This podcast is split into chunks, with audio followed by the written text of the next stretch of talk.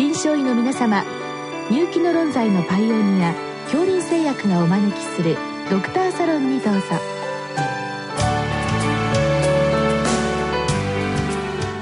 今日はお客様に国際医療福祉大学三田病院消化器センター教授羽鳥隆さんをお招きしております。サロンドクターは青い会柏田中病院糖尿病センター長山内俊和さんです。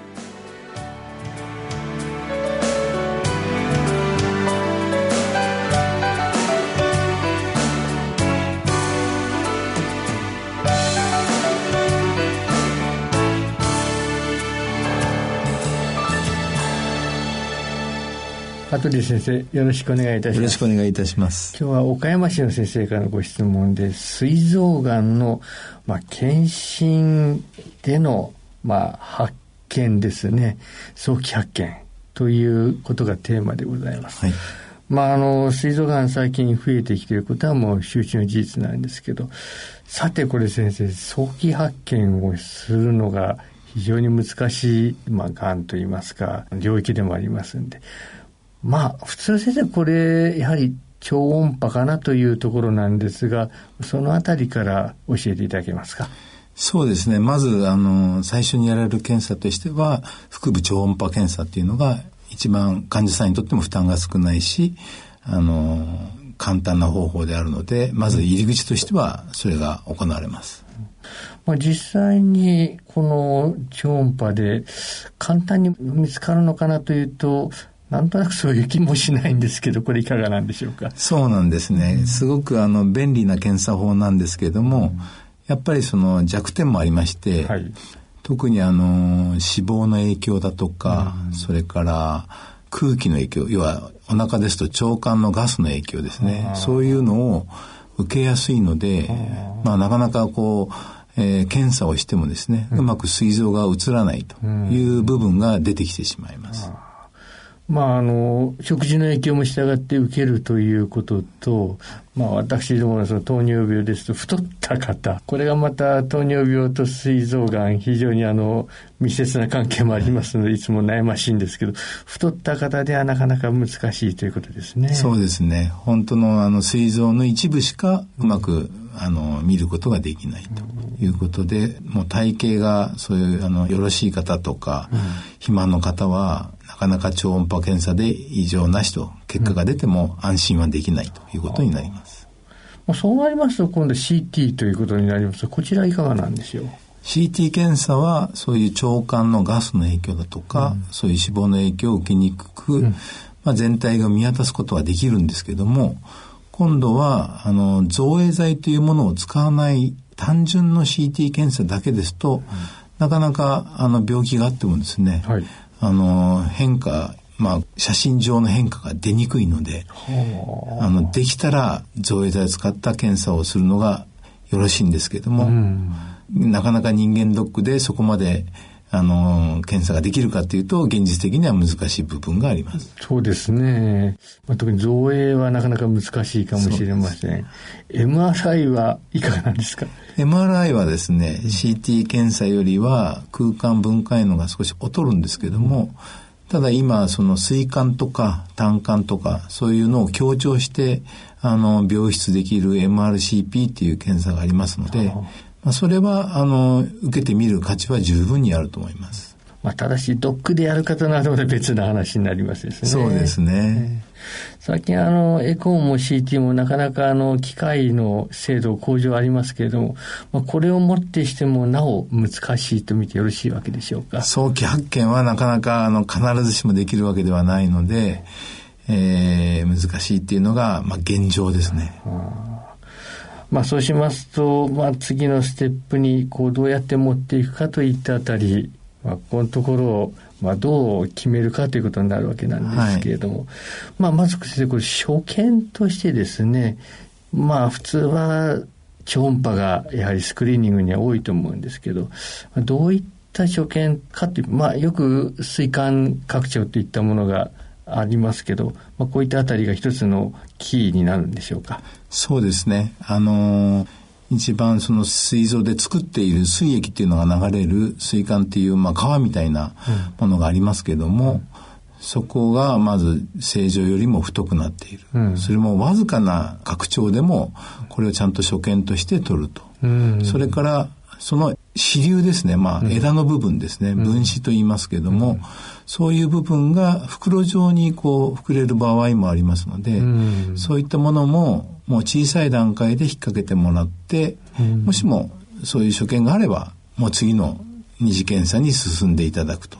それが一番良いと思います。まあ、脳胞のような所見ということですね。はい、俗に言う水脳胞という所見です。うん、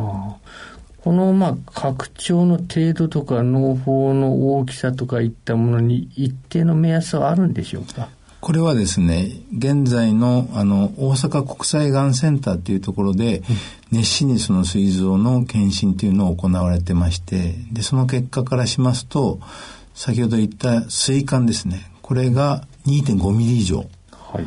あるいは膵脳胞のその径がですね、5ミリ以上。うん、これが一つの目安です。これが両方認められた場合には、うん全くそういう人が認められなかったケースの27倍ぐらいのその水害の発生に関する危険率が上がるということが報告されてます。そうしますと、そのあたり出てきますと、まあ、次、普通ですと、普通のあの収容系ですと、超音波の異常と言いますと、まあ、CT に行くんですけど、単純 CT があまり当てにならないとなりますと、まあ、一つは造影 CT という手はあるということですね。そうですね。まず造影 CT を行い、うん、それから、その、まあ、医療機関にもよりますけれども、えー、胃の内視鏡の先端に超音波のついた超音波内視鏡という検査、うん、EUS という検査があるんですけれども、それが、あの、行える施設であれば、それも合わせて行うことが、すごく大事だと思います。うんまあ、ただ、あの、そういう専門医が なかなか多い領域とは言い難いので、まあ、その、非常にこう、いろんな技術、まあ、高度なテクニックが必要なものが多いわけですから、まあ、どこのあたりのところで、まあ、専門医に送るか、あるいは、フォローアップという、まあ普通の使用ですと、例えば3ヶ月後、半年後といったそのフォローアップというのもあるんですが、このフォローアップはあまり役立たないんでしょうか？少なくともですね、その膵管の拡張とか膵脳胞というのは認められた場合には、まあ、直ちに精密検査に回すことが望ましいと思います。半年後のフォローアップでは、まあ、その最初に引っかかった時点でもしもがんがあった場合には完全に手遅れになってしまいますので直ちにあの専門の機関に送るのが良いと思います。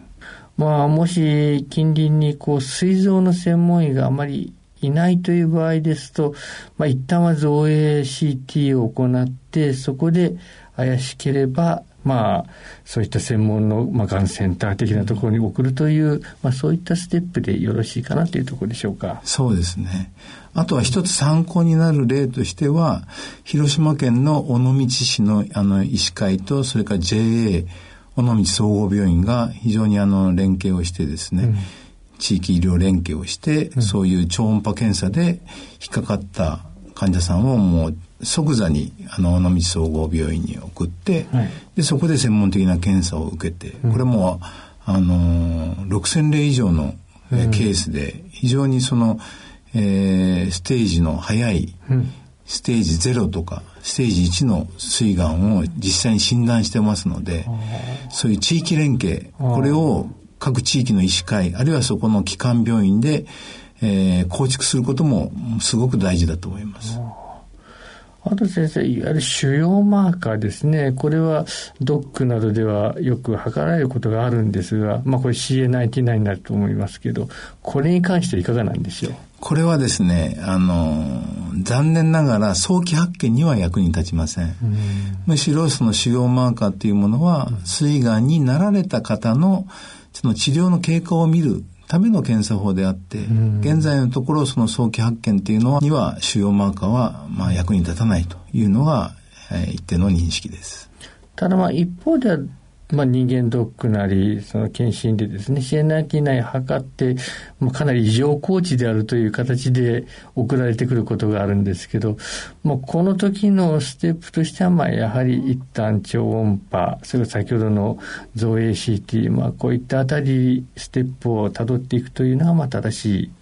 まあ、方針と見てよろしいですかね。そうですね。まずもうそういうあの少なくとも腫瘍マーカー引っかかってしまった場合には精密検査を受けて、うん、その結果で仮に膵臓に異常がない場合でも、うん、あの引き続きその腫瘍マーカーの変化を追うことが重要だと思います。まあ割に上がりやすい印象もあるんですけど、必ずしもそうでもないんでしょうね。いや、あの、非常に高くてですね、うん、それでいろいろ調べても、どこにも引っかからないと。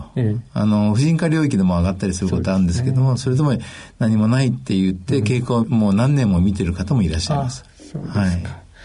で、水臓がこれ予後悪いので有名なんですけど、やはり早期発見ですとかなり予後はいいと見てよろしいわけでしょうか？そうですね。あのー、他のがんに比べるとまだまだですけども、やはり早期発見が生存率の向上には確実につながります。まあ、最後ですが、まあ、私どものあの糖尿病領域ですとこのあの膵臓がんと糖尿病、まあ、これ国家試験レベルでも密着なものなんですけれども実臨床で非常に悩むのは糖尿病という、まあ、非常に頻度の高い疾患の中でこの膵臓がんですね。どこまでチェックすべきかというのが常にあるんですけどこの辺りの見解は先生いかがですか？まずあの1年以内に発症した糖尿病、これはもう要注意ですので、あの即座に精密検査に回してもいいぐらいだと思います。それから通常のあの日常からかかっている糖尿病患者さんの場合には、あの超音波検査は必ず受けるのと、できたら、あの単純 CT でもいいですから、うん、他の検査も合わせて受けて、双方的に検査することが大事だと思います。うんはい、まあ、見逃さないようにというところに尽きるということでしょうね。どう続きはありがとうございました。ありがとうございました。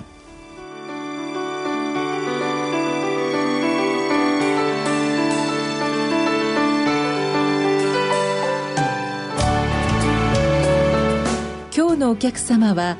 国際医療福祉大学三田病院消化器センター教授、羽鳥隆さん。サロンドクターは青い会柏田中病院糖尿病センター長山内俊和さんでした。それではこれで恐林製薬がお招きしました。ドクターサロンを終わります。